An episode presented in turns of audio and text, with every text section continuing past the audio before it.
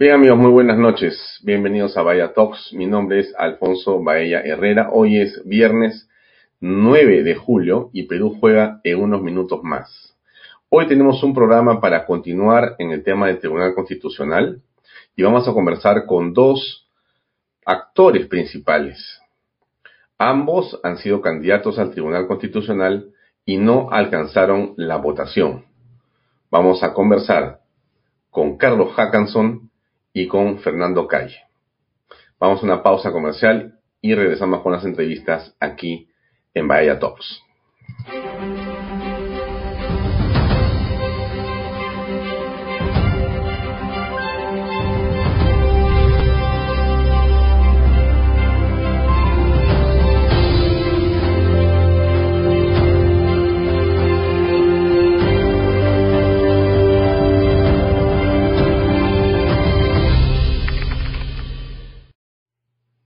Bien amigos, vamos entonces con nuestro primer invitado. Él es Carlos Hackanson, uno eh, de los candidatos para reemplazar a los tribunos constitucionales. Pero déjeme hablar tan solo algunos segundos sobre Carlos Hackanson, porque me parece importante para efectos que usted tenga el contexto completo. Yo había estado comentando en dos programas anteriores que sería de enorme importancia para cualquier institución tener a un abogado, a una persona de la especialidad y de las condiciones y calidades de Carlos Hackanson. Eh, yo le pido a usted, en el ánimo siempre de poder informarnos de la mejor manera posible, que usted entre en la página de la Universidad de Piura, a la udep.edu.p y busque ahí el currículum vitae del doctor Carlos Hackanson. ¿Por qué le digo esto? Porque estamos acostumbrados en el país a veces a hablar sin evidencia, a hablar o a decir o a jugar sin necesariamente tener a la mano o sin conocer el detalle o los contextos completos de lo que estamos apreciando. En el caso de un candidato a un cargo tan importante como el de Tribunal Constitucional, se requiere, por cierto, ciertas calidades y condiciones que son importantísimas. Entonces, yo me permito compartir con ustedes la página de la Universidad de Piura, no para leerles el currículum del doctor Hackanson, porque no, no es esa la, la, razón, pero sí para que le demos solamente una mirada. ¿no? Eh, él es licenciado en Derecho por la Universidad de Lima, es bachiller de Derecho y Ciencias Políticas y licenciado en Derecho por la Universidad de Lima también, y tiene un posgrado de doctor en Derecho en la Universidad de Navarra en España. Su tesis para el doctorado es la forma de, la, de gobierno de la Constitución peruana. Muy, muy interesante, muy actual y muy importante bajo estos esquemas en los que hoy estamos analizando lo que pasa en el país. Pero si ustedes bajan y siguen mirando lo que ha hecho el doctor Carlos Hackanson, van a encontrar los campos de investigación que son importantes en administrativo, en eh, arbitrajes con el Estado, en derecho de personas, en eh, formas de gobierno, etcétera. Y tiene publicaciones que ya quisiera yo poder, aunque sea haber leído de repente, ¿no? Libros que tienen que ver eh, con temas de derecho constitucional, temas con derecho de defensa de la Constitución, con código procesal constitucional, etcétera. Y están las publicaciones en libros y en diferentes eh, creaciones ahí en la página para que usted lo pueda ver y usted pueda apreciar. Tiene una experiencia de docente importante, no solamente en eh, la Universidad de Piura, sino también en la Santo Toribio de Mogrovejo y otras más. Y tiene premios, honores, becas y tiene otros méritos. Bueno, esta es la calidad de personas que por razones que vamos a conversar ahora, no han logrado estar como reemplazo de quienes ya han cumplido su tiempo en el Tribunal Constitucional. Pero ¿qué ha pasado con Carlos Hackanson? Obtuvo 81 votos de los 87 necesarios. Entonces está con nosotros, lo hemos querido invitar para poder conversar con él y que nos comente, bueno, cuál es eh, su experiencia en este proceso, qué cosa ha habido según él y, bueno, qué perspectivas tiene. Vamos a, recibirlo a Carlos Hackanson. Buenos días, Carlos. Gracias por acompañarnos y gracias por esta entrevista. Muchas gracias, Alfonso. Muchas gracias. No puedo dejar sin agradecer la, cariñosa presentación que, has hecho. Eh, me has puesto rojo, no toquen su pantalla, me has puesto rojo, estoy muy, muy, muy, muy agradecido. Eh, encantado para que tú, tú, decías preguntarme, estoy a tu disposición. Bueno, tú has estado en este proceso, Carlos, has estado presente, has estado desarrollando eh, una serie de presentaciones ante la comisión eh, te han tomado examen oral, escrito, personal, etcétera, han revisado tu hoja de servicios, tu currículum y otras cosas más. Bueno, eh, ¿cómo has apreciado el proceso primero para comenzar? Mira, te digo, yo eh, primero, ¿por qué me decidí? Porque considero que la disolución del Congreso el 2019, fin de septiembre, fue manifiestamente inconstitucional.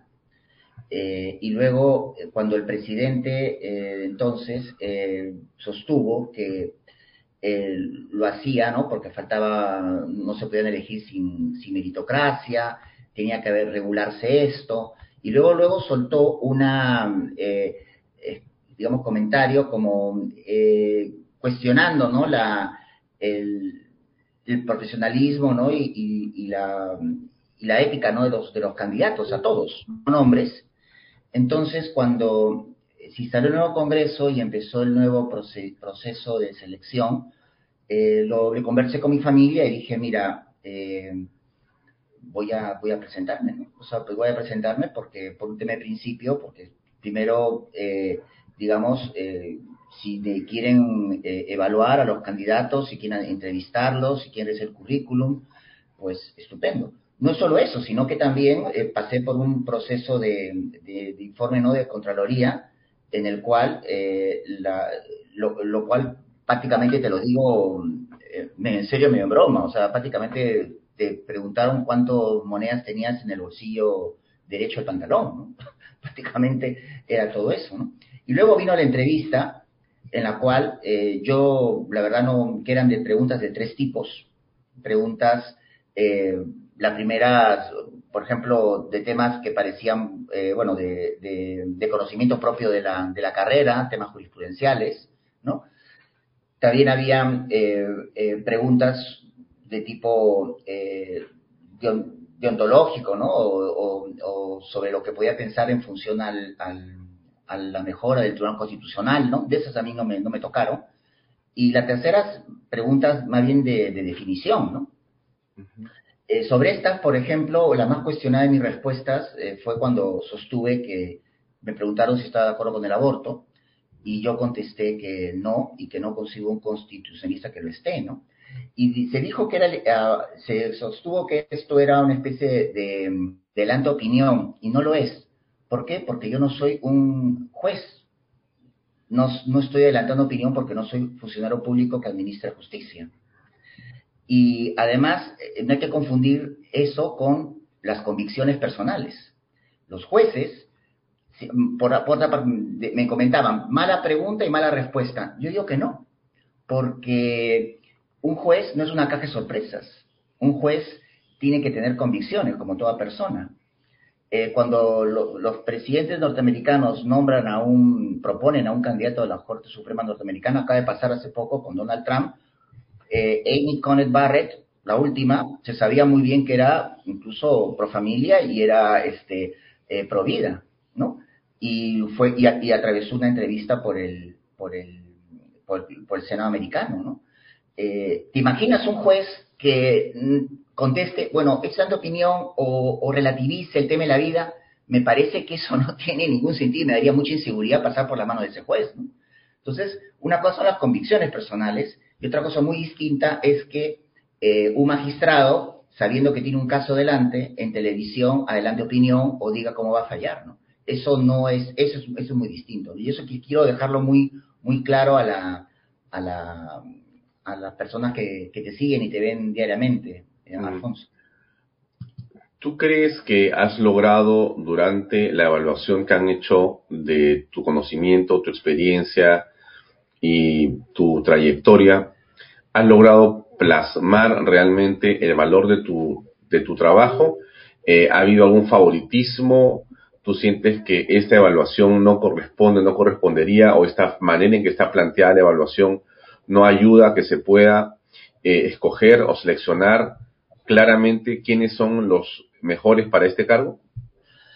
Mira, yo lo que te puedo decir es que creo que en el Perú no ha, no ha existido eh, un proceso de esta naturaleza, incluso este, a través de los medios de comunicación, ¿no? No ha existido y me ha dado el gusto de participar en él.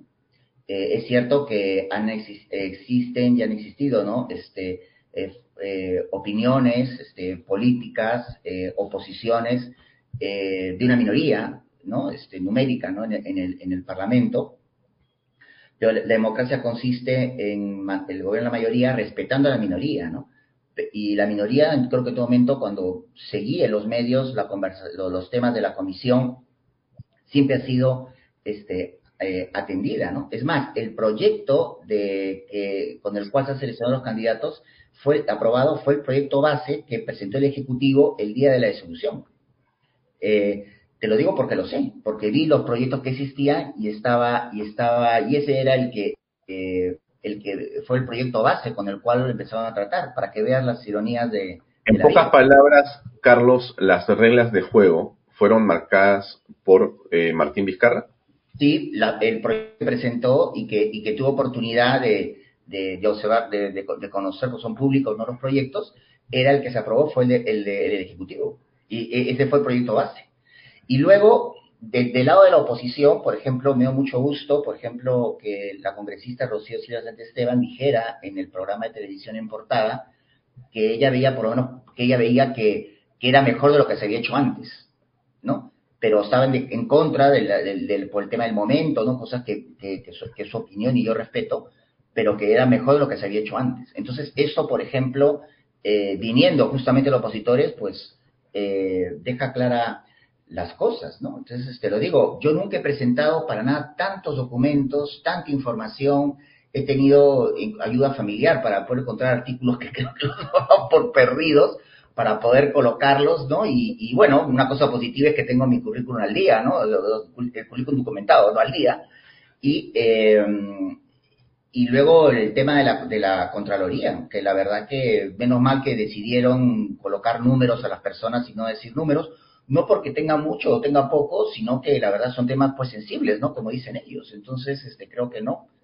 Y, y, en fin, y luego sí, cuando el presidente de la comisión agradeció a cada uno de los candidatos por haber llegado hasta la entrevista, eh, yo culminé mi, intervención diciendo que sea cual sea la decisión que ellos tomen, yo me siento satisfecho de haber pasado por ella, porque realmente creo que los candidatos del 30 de septiembre del 2019 fueron eh, maltratados, fueron maltratados incluso con opiniones desde el presidente eh, cuestionando sus condiciones este, personales ¿no? y éticas, ¿no? Y eso, por ejemplo, no se puede, o decir, por ejemplo, les faltaban a todos estándares, que se puso esa palabra estándares. Bueno, pues vamos a los estándares, ¿no?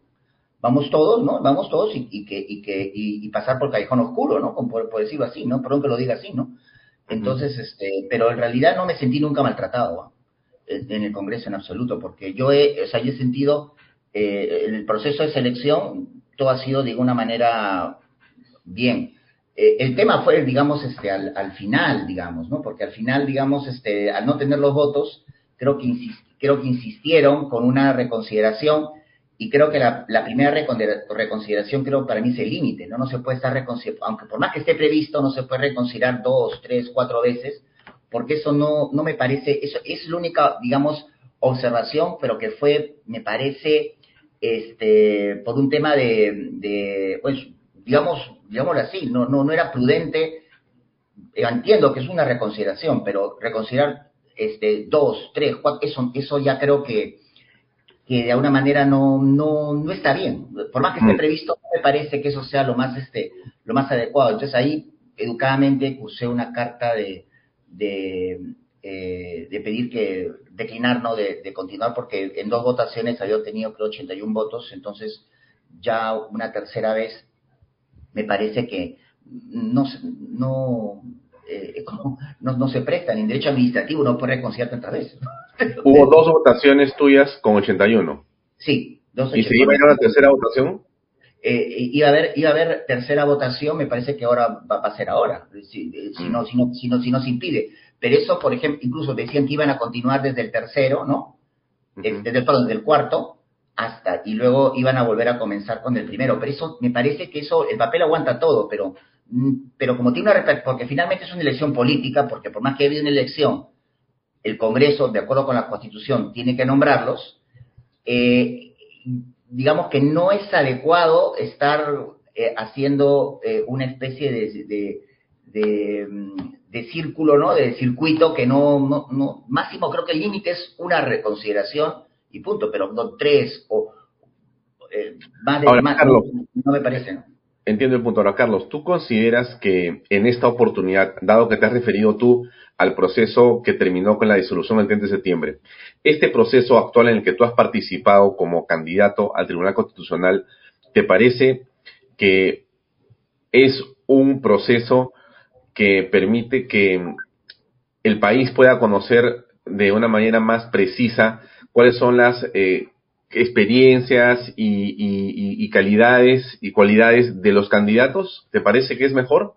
Mira, lo, los el proceso, como te digo, me parece que es el, el más eh, detenido, arduo que ha existido, ¿no? Eh, desde, más, yo, yo participé en el 2014 y no, ahí fueron de una manera, fueron por invitación y, y lo único que presenté fue una, este, un, mi currículum en papel A4 con letra Times Roman tamaño 12 y no hubo más. No, así, fue la elección, a las pruebas me remito, ¿no? Entonces, este es el otro extremo pero como ha sido el primer proceso, entiendo pues que hay cosas que tienen que eh, al menos afinar. Por ejemplo, yo si hubiese dejado eh, un, si me lo permites, un, un espacio de subsanación de cuando para corregir observaciones cuando se presentaron los expedientes, ¿no? Porque, por ejemplo, hubo varios candidatos que fueron, por ejemplo, César de Gauwembes, por ejemplo. O sea, que, que, es, un, es un trome, ¿no? Una muy buena persona, ¿no? Que presentó sus, y, luego por un tema, o por ejemplo la doctora Luz Pacheco, a quien conozco, ¿no? que también por un tema este, muy, muy eh, puntual fue eh, este, excluida de, de, continuar. Y se da un plazo de subsanación, ¿no? Entonces, eh, y eso, por ejemplo, lo tiene, eso lo dice la experiencia. Como es el primer proceso, a lo, son cosas que están en el camino y que tienen que, y tienen que mejorar, y tienen que mejorarse, ¿no? Ahora, entrando al, al tema más político, ¿no? Eh, esta suspensión ordenada por la magistrada Blásido Báez en atención a la medida cautelar mm. presentada por el abogado Walter Ayala, eh, quien presenta esta demanda de amparo para que se considere nulo el procedimiento de elección de magistrados del Tribunal Constitucional. Bueno, esta situación, ¿cómo la aprecias tú? Mira, eh, como he sido parte del, proceso, yo soy muy delicado con lo que vaya a decir, porque esto fue el Congreso el encargado de tomar, responder y tomar las, este, eh, las acciones que considere pertinentes. Yo lo que sí te digo, educadamente, es que comparto la opinión del maestro, el doctor Domingo García Belaunde y del doctor Aníbal Quiroga, ¿no? Eh, es decir, eh, comparto sus opiniones, ¿no? Respecto a este, a este tema que están en, en, los medios. ¿no? Eh, ellos lo que dicen es, claro que, que, estoy, que estoy de acuerdo, y es que eh, el amparo, por ejemplo, no, digamos, eh, no hay una relación, quien interpone el amparo no, no tiene una, digamos, legitimidad, ¿no? Activa como para poder, este, presentarlo, no está, qué derecho fundamental está afectando a él, ¿no? Entonces, eso, por ejemplo, debía ser declarado improcedente por, por, parte de la jueza. Lo que yo entiendo, ah, este, están dando, dándole la, razón a lo que opina el maestro Domingo García de la UNDE y también el doctor Aníbal Quiroga, ¿no? Entre, que son mm. eh, y procesalistas. Entonces, es, es, lo, que, lo, que, lo que observo, ¿no? Eh, yo no entro a, a, cuestionar la posición y, que de, de, la, de la jueza y ni, ni su condición de juez supernumeraria, no, yo voy al fondo y, y no es. Eh, y más de otra cosa más, porque el, el, eh, solamente en temas de medioambientales, por ejemplo, el amparo podría, un amparo podría proceder porque son intereses difusos. solamente, pero después, eh, solamente en casos de intereses difusos, en tema de ambiente podía proceder un amparo, pero luego no. La persona tiene que acreditar que se está afectando su, su, su uno o más derechos fundamentales y por eso recuerda el amparo por una manifiesta arbitrariedad. Entonces, todo eso hace que, entiendo yo, como dicen ellos, se caiga lo que, lo que se ha planteado, ¿no? al bueno, y en lo parte personal sí me quedo preocupado pues en el futuro, ¿no? Porque de alguna manera en los últimos años el, el Parlamento ha venido restada su autonomía funcional y eh, luego eh, de alguna manera observo ¿no? que el, el tribunal este, eh, constitucional termina prácticamente operando como un senado porque este, al margen de que, de que se haya tenido no razón del Congreso, no voy a entrar ahí, eh, ha terminado eh, dirimiendo temas que finalmente atraviesan los tribunales constitucionales en el no esto está advertido, ¿no? que es la selección de la y eso, por ejemplo, que es inevitable, pero hay que pedir diferencias de grado en países y en, en, uno y otro. Mm. Es lo que puedo decir. Es evidente que estamos frente a un hecho eh, político en el sentido de que hay una lucha también por el poder constitucional, por el poder en el Tribunal Constitucional. No es simplemente un asunto académico ni técnico jurídico. Es un asunto eh, de poder eh, mucho más extenso. Cuando tú eh, te refieres a una de las preguntas que provocan una expresión de tu parte sobre una condición y una forma de pensar, una creencia tuya, eh, propia e íntima con relación a la vida, eh, estamos advirtiendo que estamos frente a una posición política. Es una convicción personal, pero son posiciones políticas que de muchas maneras, tengo la impresión, Carlos, determinan, definen, orientan las políticas públicas en una sociedad. Y esa es la razón por la cual puedes ser bienvenido o no ser bienvenido al tribunal, para una parte de los medios, los opinólogos y las posiciones que son contrarias. Si yo no creo en la vida, si yo no creyera en la vida, yo sí creo en la vida, si no creyera en la vida, diría, pucha, entonces Hackanson nunca me va a dejar a mí promover el aborto. No es bueno que esté, entonces hay que ver cómo petardeamos el proceso. ¿Por ahí viene el tema? Eh, debe ser una de las razones eh, eh, fundamentales que están detrás, pero yo te digo esto, Alfonso, para un constitucionalista no es solamente un tema de íntimo, ¿no? Porque te lo, te lo, te lo digo, lo comparto contigo y, con todos los que te siguen lo siguiente, ¿no?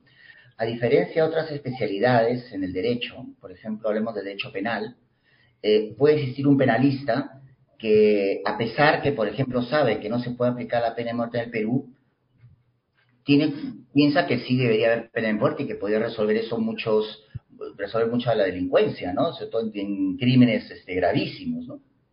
Y puede tenerlo, ¿no? Y, y, es penalista, pero bueno, aunque sabe que en el Perú no se puede aplicar, ¿no?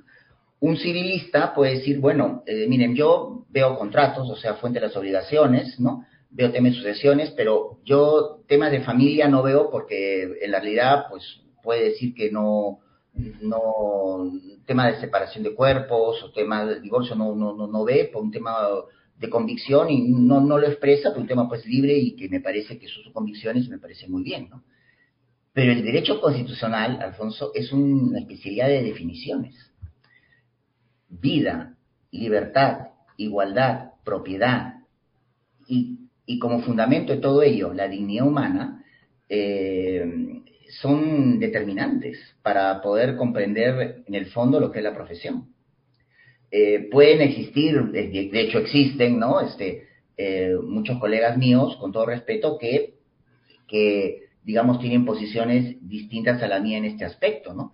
Y claro, pueden de alguna manera eh, ser muy buenos procesalistas, digamos, efectivos, ¿no? Porque en, sus, en, los procesos que llevan, pero al final, ¿cómo van a defender la libertad si no creen en la, en la vida?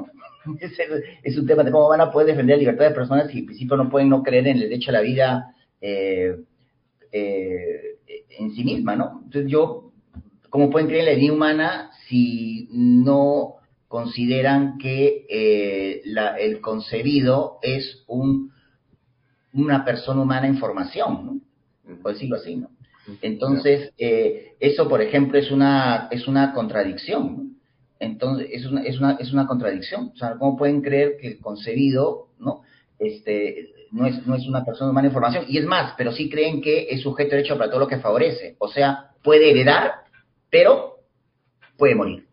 Entonces, no tiene ningún sentido, es una contradicción. El derecho consciente es, un, es, un, es, una, es una especialidad de, de, grandes definiciones. Sé que a lo mejor soy, estoy solitario en, este tema, no lo creo, porque, por ejemplo, esto, tengo colegas, eh, amigos míos, ¿no? Que, que piensan este, y ejercen el derecho constitucional con esa misma línea, ¿no? O sea, este, concretamente te digo, eh, lo, lo, los, los, los, los, conozco, estoy con, con, ellos, ¿no? Luis Castillo, ¿no? Eh, lo conozco, en el extranjero está Juan Cianciardo, Fernando Toller, ¿no? O sea, yo lo, lo puedo decir, en el Perú, esto, debería decir más, más, este, más nombres porque, porque los hay, ¿no? Pero lo quiero plantear de esa manera, ¿no? Y me gustó decirlo en el Parlamento. No sabes que a mí me gustó porque hay que tener convicción y hay que decirlas no puedo ser medias tintas, no puedo decir, bueno, como no me conviene, entonces no, no puedo decir adelantar opinión, ¿cómo voy a...? No es adelantar opinión, son convicciones, es derecho a la vida. Entonces, hay un tema nuclear ahí que realmente se ha revelado en los últimos años en derecho constitucional peruano, ¿no? Eh, y se ve, ¿no? O sea, que, que incluso, no solamente en la vida, ¿no? Sino que hemos tenido ya una sentencia que habla maravillas de la separación de poderes, pero al final dio la razón al Ejecutivo, ¿no? Entonces, y los franceses lo dijeron muy bien, ¿no? Toda sociedad en que no cree en, los derechos humanos, en que no se reconocen derechos humanos ni separación de poderes, carece de constitución. Artículo 16 de la Declaración de los Derechos del Ciudadano de 1789, ¿no? Eh, eso está clarísimo, ¿no? Lo que habría sido un estatuto, ¿no? Que eso sería muy riesgoso, ¿no? De cara al futuro en el Perú. Carlos, eh, ¿tú estarías dispuesto o interesado en volver a participar en un concurso? ¿Te has visto o te has sentido maltratado? ¿La votación que no ha logrado llegar a 87 te ha quitado el ímpetu o la voluntad de seguir tratando de postular para poder estar en el Tribunal Constitucional? Mira, yo ahora mismo vivo, vivo eh, el hoy, ¿no? O sea, yo no sabía que tampoco iba a postular la siguiente vez, pero hasta que luego el presidente, eh, entonces, Martín Vizcarra, echó eh, un, no sé, hizo un comentario que no me, pareció infeliz respecto ¿no? a los candidatos que se presentaban, pero a todos, ¿eh? no digo no en particular, sino dijo a todos los candidatos que se presentaban, pues eh, no tenían estándares, no este, su, su calidad ética es cuestionable. Eso me pareció, me pareció que me pareció muy mal, ¿no?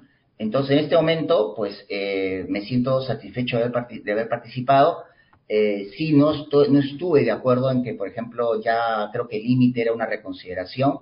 Hay un tema evidentemente político porque debieron de una manera, por su tema político, política, asegurar los votos. Con una bancada decidió retirarse, a lo mejor era, lo conveniente era este, eh, detener, la, detener la sesión y no, no volver a insistir, pero eso es un tema político de los congresistas, ¿no?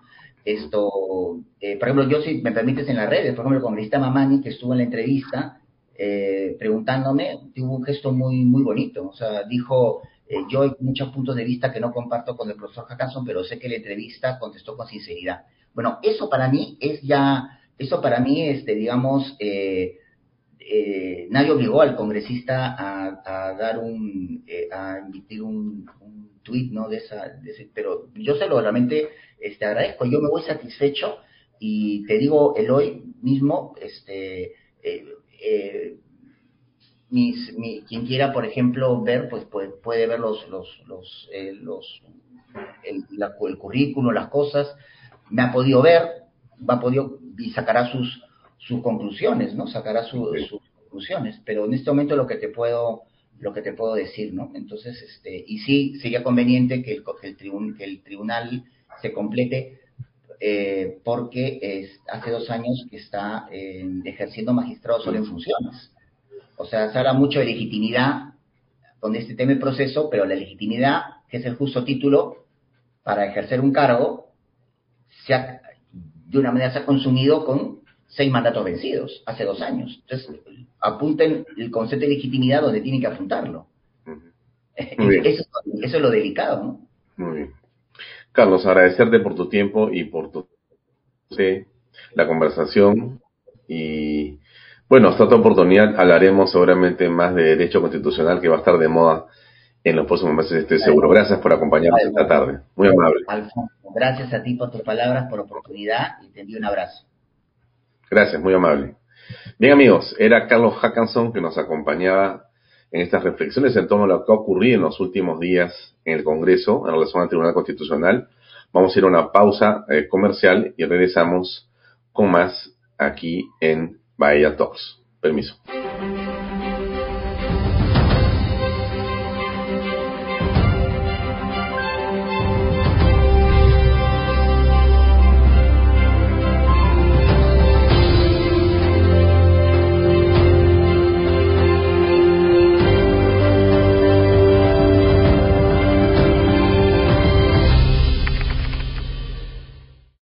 Bien amigos, ahora continuamos con el doctor Fernando Calle. Fernando Calle también es un eh, personaje del el mundo académico, del mundo del derecho, ampliamente conocido en el Perú. Tiene mucha experiencia y, por cierto, también tiene una ejecutora profesional que lo respalda ampliamente. Él es un eh, constitucionalista, es un especialista en derecho penal, civil, etcétera, en muchas materias. Y por eso eh, él eh, ha postulado a ser tribuno constitucional y no ha obtenido los votos. Su caso es un caso singular y por eso hemos querido esta eh, tarde invitarlo a conversar para ver cuáles son sus impresiones de lo ocurrido en el Congreso en este proceso. Vamos a invitar a Fernando Calle, que ya está con nosotros. Fernando, buenas tardes, ¿cómo estás? Gracias por acompañarnos. No, gracias a ti. Yo tengo ahí la respuesta que la vamos a comentar, ¿no? Y que me trae gratos recuerdos. Tendrábamos, yo hablo del, yo hablo hace mucho tiempo del poder oculto. tu padre, que conocí yo de muchacho, adolescente, este, hablaba él del poder invisible, ¿no? Incluso hay una obra, creo.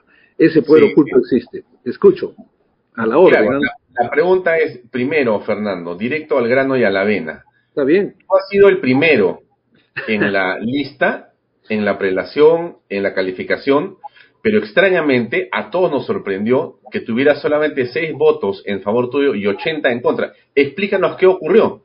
Bueno, yo he llamado esto el poder oculto y quiero quitarte dos minutos en el proceso. Yo decidí postular porque, bueno, mi aspiración de intentar un esfuerzo político fuera presidencial con las ideas que yo tengo no funcionaron porque los que dirigen no querían. Entonces yo me dije a mí, si Tú conoces el problema, eso lo aprendí desde muchacho con Buda y los griegos. Si tú sabes dónde está identificado y sabes cómo solucionarlo, sin duda que si no lo haces eres un cobarde, ¿no? Y yo no lo soy, pues Alfonso, ¿no? Entonces conocí a lo del tribunal cuando se me invitó y dije, ni modo, voy a hacer el reto. ¿Pero por qué? Consulté con varios colegas juntos y le digo, ¿por qué no postulamos? La respuesta muy práctica que le entendí, no, estás loco, Fernando, te vas a exponer a que congresistas te maltraten, pero yo decía dentro de mí, alguien tiene que apoyar esto, porque la explicación que me daban, no, me, no, no creas que soy ingenuo, pero la explicación que se me daba y aparentemente estaba, es que era distinto a todo lo que había pasado y que yo he vivido y he sido elegido, eminentemente político, y si hay una visión importante, los políticos convocan a los mejores, como sucede en Estados Unidos y otros lugares. A veces no es necesariamente así. Entonces me envían el reglamento y digo, bueno, esto, si va a ser meritocrático, yo ya he sido magistrado con elección política total, esto va a tener una circunstancia que se va a elevar lo meritocrático, no se va a poder inventar los doctorados o maestrías que se hacen, duran tres años en Europa, pero a veces aparecen, se ponen, si no has acreditado ante el SUNEDO, ahora sí pues SUNEDO, ¿no? Antes era la Asamblea de Rectores. Si no está acreditado, no puedes pasar los filtros que están pidiendo. Me pareció interesante. Me pareció interesante lo de la Contraloría porque tantos años he peleado a favor de la lucha y lo sigo haciendo contra la impunidad. Había reclamado todo este tiempo que muchos personajes que son colaboradores eficaces en todos los lados, a medios de prensa, profesionales, etcétera. Converso ahora contigo, Alfonso, y le puedo decir a la gente que me ayude a buscar un corrupto en la cárcel o un narcotráfico, narcotraficante pues no sé por qué no lo hay. Entonces, participo pensando en estar entre los 10, porque dije hay títulos, doctores, mucha gente. Yo me he limitado a dar lo que han pedido, ¿no? Porque uno, ahí veo que otros han puesto pues sus grados de reconocimientos, yo no, modestamente. Y entonces terminé primero, meritocráticamente. Me llamó la inquietud en las entrevistas, claro, yo digo las entrevistas son eh, subjetivas, pero dentro de lo subjetivo creo no haber hecho un mal papel, ¿no? Sin embargo, me bajaron al sexto lugar pero no sabía ni sé hasta ahora, me dicen que ya salió, salió qué grupo político, por qué razones mm, me bajan tanto y por qué suben a otros. Eso es interesante que lo haya reclamado no sé quién, supongo que ahora veré quién. Entonces, sin embargo, la intención, llamémosla así, no lograron sacarme el primero, seguía siendo el primero. Entonces yo me dije a mí, Alfonso, tanto hablo del poder oculto, esta es la oportunidad. Y además me anticipé, para las grandes mafias o grandes intereses, estos prefieren verme muerto antes que miembro del tribunal.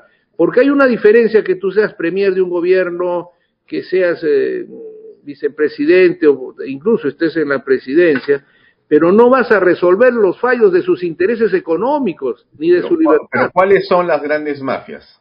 Por lo menos las tienes tú para mencionar. Bueno, yo he llamado el poder oculto, eh, naturalmente no puedo saber cuál es porque si no ya dejaría de ser oculto, pero las grandes mafias sin duda son los grandes intereses que, llegan, ¿no? Por ejemplo, eh, vamos a ver qué me ha pasado bajo mi periodo, ya, que ha estado de moda.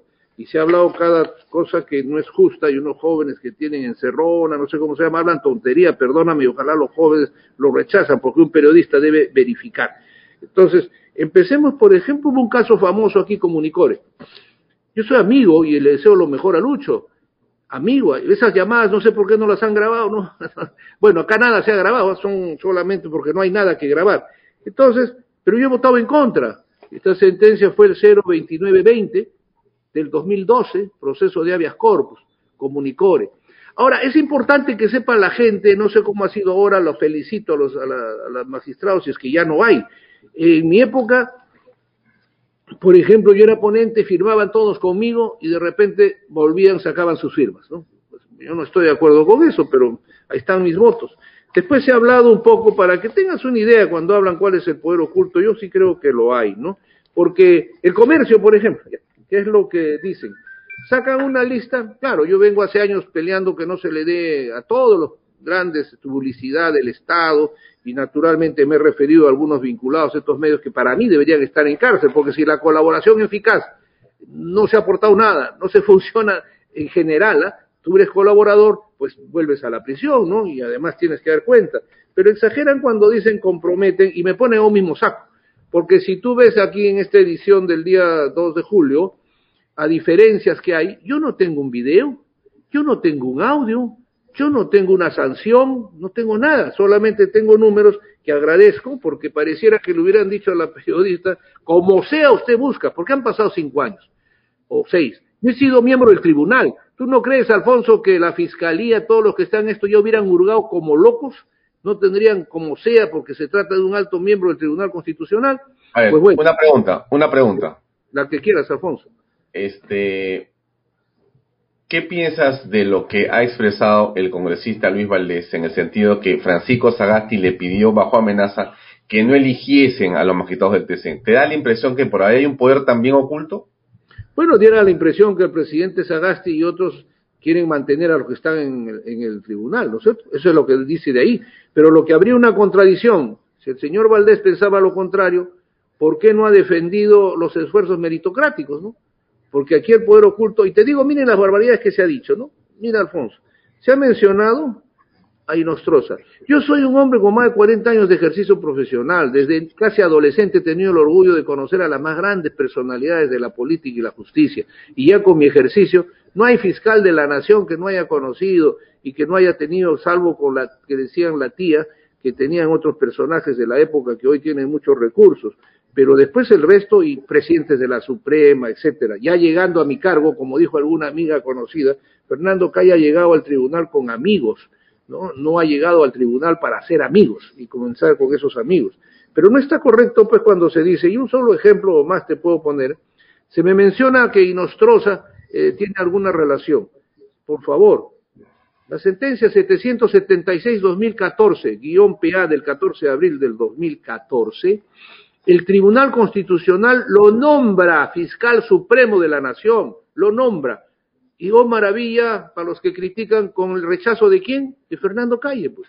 Yo soy el que hace el voto singular que dice nosotros no somos, y esto lo vengo diciendo hace años porque hay magistrados que con justo derecho tienen la tentación senatorial o dicen son un senado chiquito, no. Yo digo, a mí no me han elegido ni para senador ni para diputado, somos legisladores negativos, no somos positivos. Entonces el tribunal no tiene ninguna facultad para nombrar, lo digo en mi voto. Lo único que podemos hacer es el tribunal lo que tiene que hacer es anular la resolución del Consejo y disponer que se vuelvan a pronunciar porque han violado el debido proceso, las garantías. Pero nombrar eso en la Constitución está reservado para el Consejo Nacional de la Magistratura, ¿no? Hoy Junta Nacional. Pero sin embargo, ahí está la sentencia, lo nombraron. Pero Fernando Calle vota en contra, igual que Comunicore, ¿no? Por decirte una, una cosa. Después se habla tanta situación. Hubo una ley, varias veces, todos los años había una ley que se llama de protección patrimonial. Y que Tumán, hay una cooperativa azucarera, se apoyaba en esto. ¿Y qué decía? No era justo que Alfonso Baella, que le eche un trabajo a Tumán, le deba 100 mil dólares, termina su esto, le embarga todo y no puede rematarlo, porque la ley le daba protección. Entonces, ¿qué hace este modesto ciudadano? Simplemente decir que eso es inaplicable, porque no puede ser, pues toda protección no puede ser en perjuicio de los otros ciudadanos. No puede ser que porque a ti te deben y no, te, no puedas cobrarle a Tumán. Eso es una cosa pues absurda. Pero sin embargo, en lo dinostrosa en los que hemos mencionado, ¿no le debería importar al comercio y a los que atacan saber quiénes votaron a favor de ellos, más que el que votó en contra? No les, yo quisiera que los señores congresistas que están todavía en debate, que pregunten y me digan si un tribunal constitucional puede nombrar a un magistrado, a un juez. Que me pregunten, que vean que están ahí.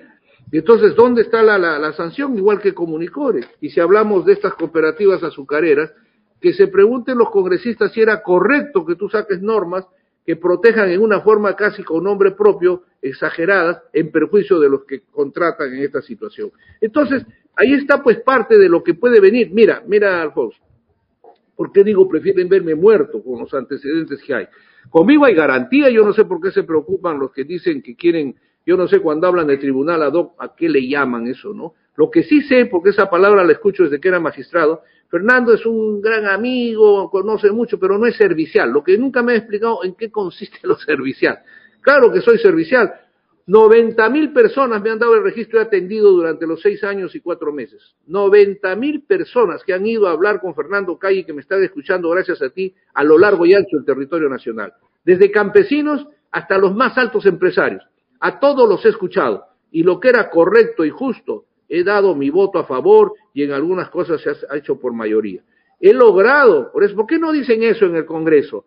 He logrado y ahí hay camaradas, sin ser camaradas hay que tener la justicia social. Los trabajadores en el Perú, Alfonso, durante 100 años me lo dijo la OIT como un reconocimiento. Lo han dicho mis colegas y agradezco a quienes eran en ese entonces presidente que reconocieron que gracias a mí, después de 3, 4 años, se había logrado un precedente vinculante interesante que consiste, durante 100 años, cuando yo llegué al tribunal, cuando un trabajador era despedido y había retirado sus beneficios sociales, la sentencia ya estaba dada. Decían, habiendo retirado los beneficios, se ha roto el vínculo laboral, por lo tanto, improcedente la demanda. Entonces dije, pero eso, ¿eso por qué? Si la plata es de él. Si además en el Perú, Alfonso, un pobre trabajador plantea en el Poder Judicial, se pasa cinco años, seis, siete, y recién llega al tribunal y nosotros le vamos a decir es improcedente porque ha retirado tus beneficios, eso cambió y sacamos una sentencia vinculante que ojalá este tribunal que modifica muchas cosas no lo haya modificado, pero que los trabajadores estén atentos, que dijimos, si el trabajador retira sus fondos, no pierde el derecho a plantear la reposición y que se le otorgue justicia si es que le corresponde. Pero agregamos algo más, porque en ese entonces, no sé si sigan ahora, había los famosos incentivos, ¿te acuerdas? Entonces pusimos que la empresa, la patronal, tenía que abrir dos cuentas, una para incentivos y otra para beneficios, para que el trabajador retire solo la de beneficios, no la de incentivos, porque ahí sí se rompe el vínculo laboral. Y tú me podrías decir, ¿por qué eso, Fernando, como me decían mis colegas? Porque en nuestro país ser pobre es una tragedia, no eres nadie y no sabes de repente si sabes leer y entonces esa pobre gente la inducen al poner en una sola cuenta y retira todo y ya perdía su derecho laboral. Lo separamos. Y después apareció el amparo contra el amparo al estilo mexicano, es decir, que la patronal para no cumplir la sentencia de reposición, ponía la, acción de amparo y se paralizaba. Ah, no, dijimos, ahí se corrigió. Me parece perfecto que le acepten el amparo, pero primero tiene que reponerlo. Primero lo repone y después sigue su amparo cinco, diez años, el tiempo que quiera. Y así habría muchas cosas. Y entonces tú comprenderás, Alfonso, que todo lo que está sucediendo hoy día, que no hay nadie preso, pero esto terminará. Todos los corruptos que están, hay gente que tiene 20 años, 30 años, de repente son inocentes, no lo sé. Pero todas sus detenciones, todos sus problemas civiles también de millones de impuestos que ya han prescrito, no han prescrito, van a llegar al tribunal y ahí esperan alcanzar lo que vienen logrando a cada rato, ¿no? Ya sea con su libertad, ya sea, y entonces pues tu modesto amigo que tuve el honor de que tu padre me cogiera alguna vez el hombro, sinceramente es un obstáculo, pues por eso digo yo, para ese cargo donde vas a tener fallo, quizás me permitan tener otras funciones políticas, pero ahí tenían que anularme. Y entonces cuando tú me ahí cuando tú dices, revisa pues las bancadas, ¿no? Habría que ver bancadas con intereses universitarios, intereses de procesos penales, que todos me dicen don Fernando, don Fernando, pero acaba de mandar un papelito que Fernández Chacón acaba de emplazarlo a un tal Valdés o no sé qué, y decirle, me acaban de enviar interesante, y le dice, oiga, respóndame usted primero, ¿por qué han votado seis personas nomás por el, el prestigio más grande que ha ganado este concurso?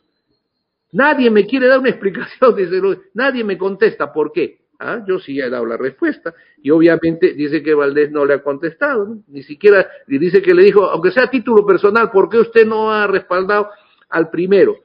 Eso es una cosa bien, entonces eso demuestra que esto lamentablemente fue un simulacro. Y yo le presento ahí mi abrazo, solidaridad a Hackerson, a Arson, a todos y a los 15, porque entonces nos han hecho pasar, y yo sí puse mi sacrificio, ¿por qué? No, yo era consciente que mi prestigio, todo estaba y te iban a, maltratar a lo mejor. Pero hay una cosa que le decía a nuestros colegas amigos. Si nosotros no ayudamos, si nosotros no ponemos el pecho, ayudando al Congreso en este esfuerzo de querer dar una imagen distinta, meritocrática, entonces, ¿qué cosa vamos a hacer? Nos cuidamos esperando que solamente nos inviten. Yo creo que si tienes un prestigio, hay que ponerlo al servicio del país. Por eso lo puse. Pero lo que ha sucedido Ahí viene, pues, si se pueden dar cuenta desde las entrevistas, no sé si mi entrevista fue muy mala, pero bajarme al sexto, gracias a Dios me dicen que ha salido ahora qué partido, ahí puede ver el pueblo, cuáles han sido las mejores entrevistas y qué partidos lo han hecho, ¿no? Y el entonces, proceso, ¿te, parece que fue, ¿te parece que el proceso fue bien manejado por el Congreso? ¿Debieron haber publicado? Debieron haber publicado eso. Yo le dije a una le digo, oye, pero ¿por qué me han bajado al sexto? Doctor, la verdad yo soy sincero, ahí quizás, no se preocupe porque no lo han podido bajar, usted sigue siendo el primero. Sí, pero me gustaría saber ya después. Comentario con cariño. ¿Qué, ¿Qué, piensas de lo que ha hecho la magistrada eh, Blácido Báez con respecto a esta, esta suspensión de este procedimiento? Ahí, con alguna reserva, porque yo he sido postulante, pero sin embargo, te puedo decir lo mm. siguiente. Mm. Es una orden que toda sentencia mal hecha, lo que fuera, tiene que, o, auto, con esto, un decreto, tiene que cumplirse, ¿no? Yo tengo una fórmula para que eso se haya podido hacer cumpliendo y continuando, pero a mí no me han contratado ni me paga el Congreso, tienen abogados han podido darle la solución que yo pienso que habían dos soluciones para, para cumpliendo, ¿ah? cumpliendo, ¿no?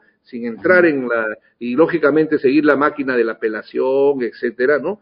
Este ver, pero lo que sí es lamentable en esto es que en dos casos hasta donde yo he visto en estos tiempos, el caso de Cerrón y este caso, pues el de Cerrón más notario, que la presidenta de la Corte Suprema, ante a quien le tengo un gran cariño, lo sabe Elia Barrios, por ejemplo, entonces, pero prácticamente sí hay una interferencia, ¿no? Porque prácticamente ordenas a Longma que lo investiguen, que lo destituyan. Ya a la sala le estás diciendo una palabra, en el caso del Congreso no, en el otro sí, le estás diciendo una palabra revoca, revoca, ¿no?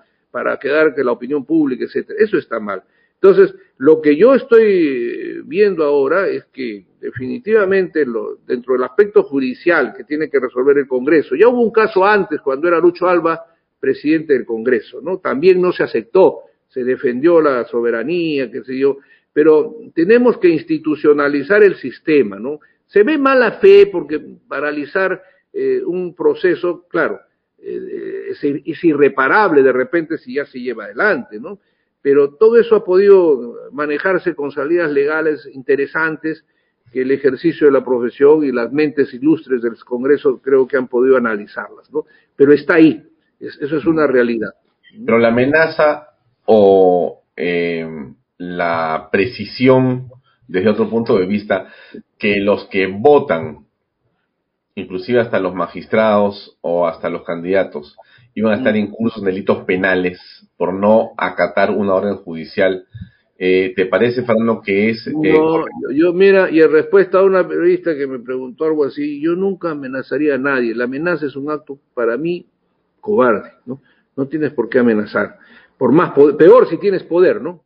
Amenazar bajo un poder no me, no me parece. Hazlo en todo caso, ejecuta lo que tienes que hacer, ¿no? Ahora, una cosa es amenaza, otra cosa es advertir, no sé, pero se ve una intencionalidad.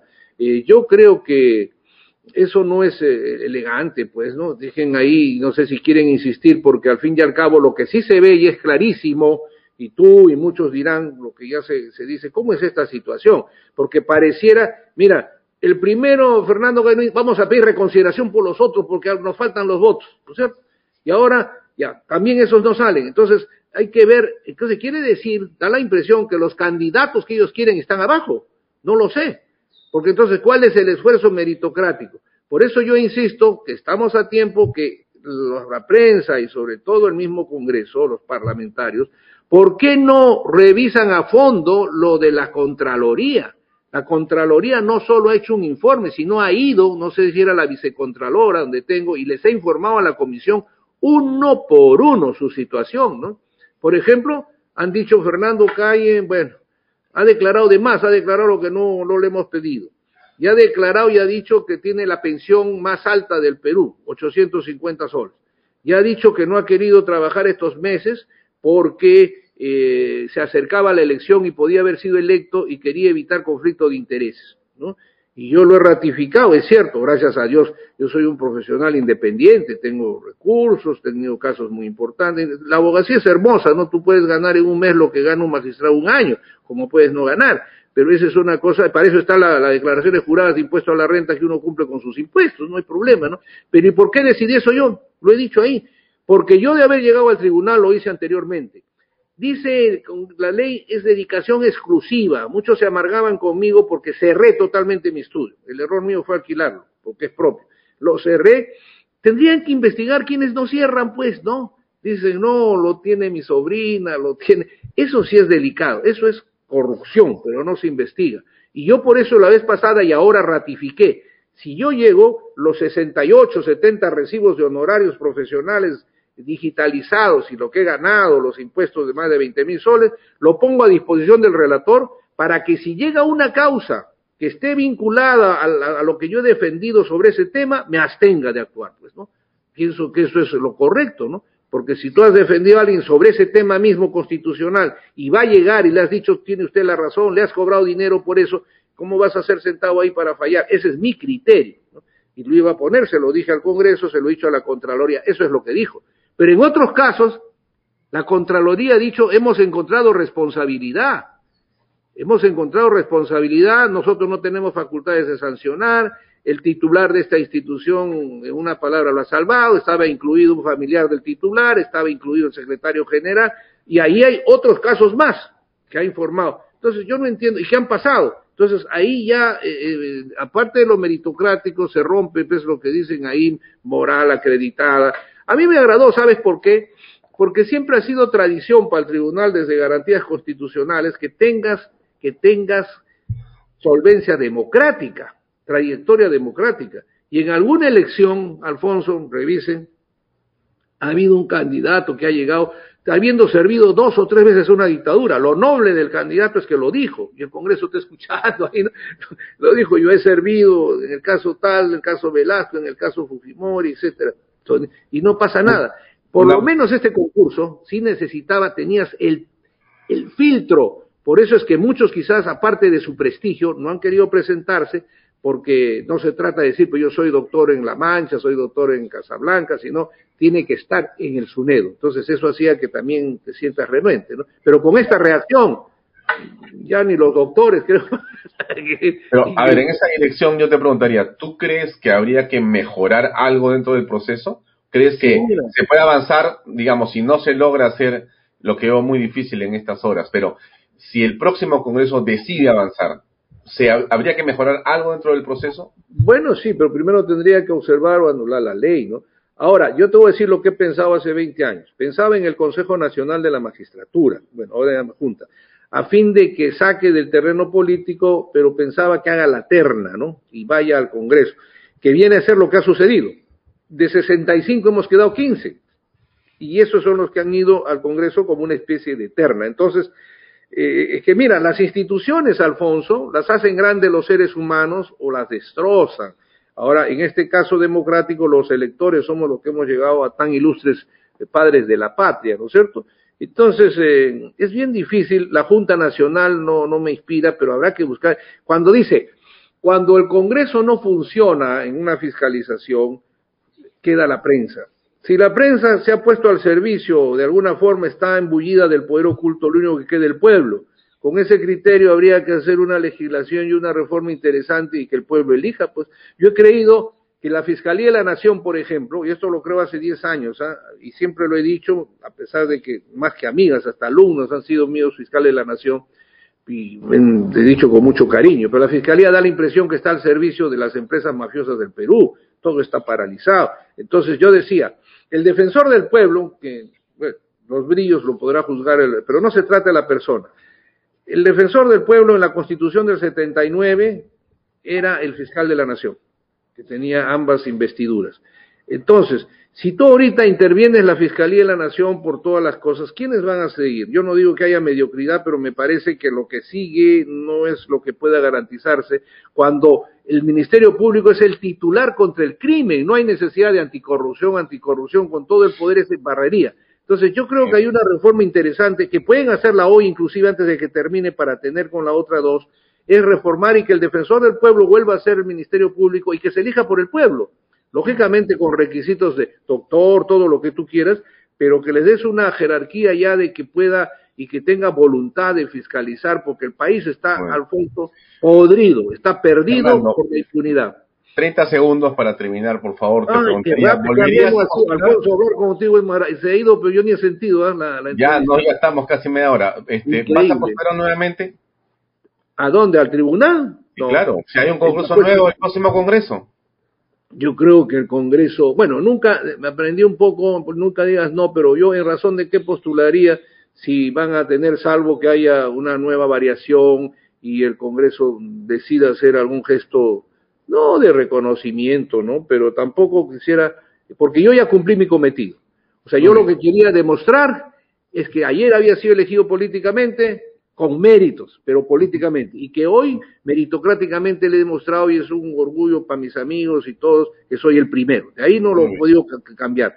Ahora, ya lo otro es un tema que ojalá piensen en prestigiar el Congreso porque le quita la confianza total al país que se está destrozando. Yo creo que el presidente o presidenta debe convocar a personalidades que no deben oponerse a prestar su servicio al país y habría que ver un mecanismo para el tribunal. Lo cierto es que este tribunal se va a pasar 10 años, 10 años ahí. Muy bien. Ojalá que no. Gracias, Fernando. Muy amable. Ojalá que no, Alfonso, eso está en manos del Congreso actualmente, ¿no? Gracias, Alfonso, un cariño siempre. Disculpa, mira, una cosa que a lo mejor no es usar, pero permíteme que el pueblo sepa mi recuerdo, cariño a tu padre. Brillante. Muy amable. Muchas gracias. Permiso. un abrazo. Hasta cuando tú digas, Alfonso. Gracias. Bien, amigos, eso es todo.